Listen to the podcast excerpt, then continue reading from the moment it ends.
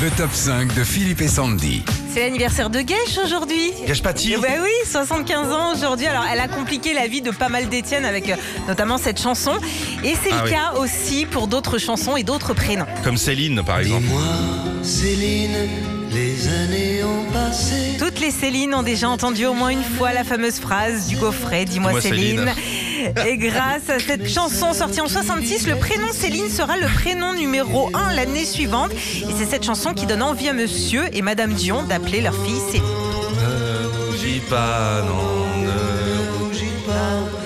Tu as, tu as toujours des gros yeux. Lucie Lucie, Lucie, dépêche-toi. Pascal Obispo devait chanter Marie et non Lucie, mais il a trouvé que ce prénom avait une connotation trop religieuse. Lucie sera l'une des plus grandes chansons de l'année 97. Et puis, il n'y a pas que Pascal Obispo qui a chanté Lucie, il y a aussi Daniel Balavoine. Lucie, Ah oui, bien sûr, bah oui. Le top 5 des prénoms, un peu difficile à porter à cause des chansons. Aïcha. Et quoique.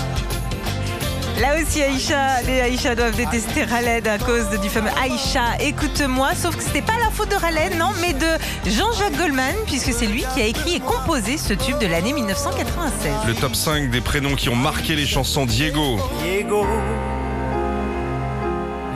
libre dans sa terre. Il n'y a pas eu floraison de Diego derrière, à part au Mexique.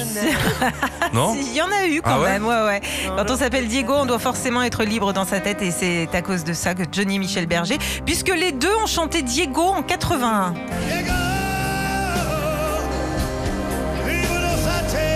Comme avec beaucoup de prénoms, c'est cette chanson qui a donné envie à des milliers de parents d'appeler leur gamin comme ça. D'accord. Et Marie alors Petite Marie, je parle de toi. Alors là, il m'arrive entre Francis Cabrel et sa petite Marie et Johnny.